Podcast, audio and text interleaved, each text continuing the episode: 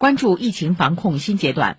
国家卫健委医疗应急司昨天发布通知，新型冠状病毒感染重症病例诊疗方案试行第四版发布。方案进一步明确了重症高危人群，对未达到重症诊断标准，但是年龄大于六十五岁、未完成全程疫苗接种、合并较为严重慢性疾病的新冠病毒感染肺炎患者，可以按照重症病例管理。对重症高危人群进行生命体征监测，特别是对静息和活动后的止氧饱和度等进行监测，强调低氧在重症临床预警方面的作用。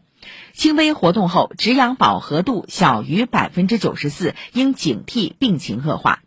此外，将临床实践中行之有效的治疗方法纳入方案，在一般治疗中增加了高热和咳嗽等对症处理。在抗病毒治疗中，增加了已在我国审批上市的小分子药物，增加了抗凝治疗，强调了清醒俯卧位通气的重要性。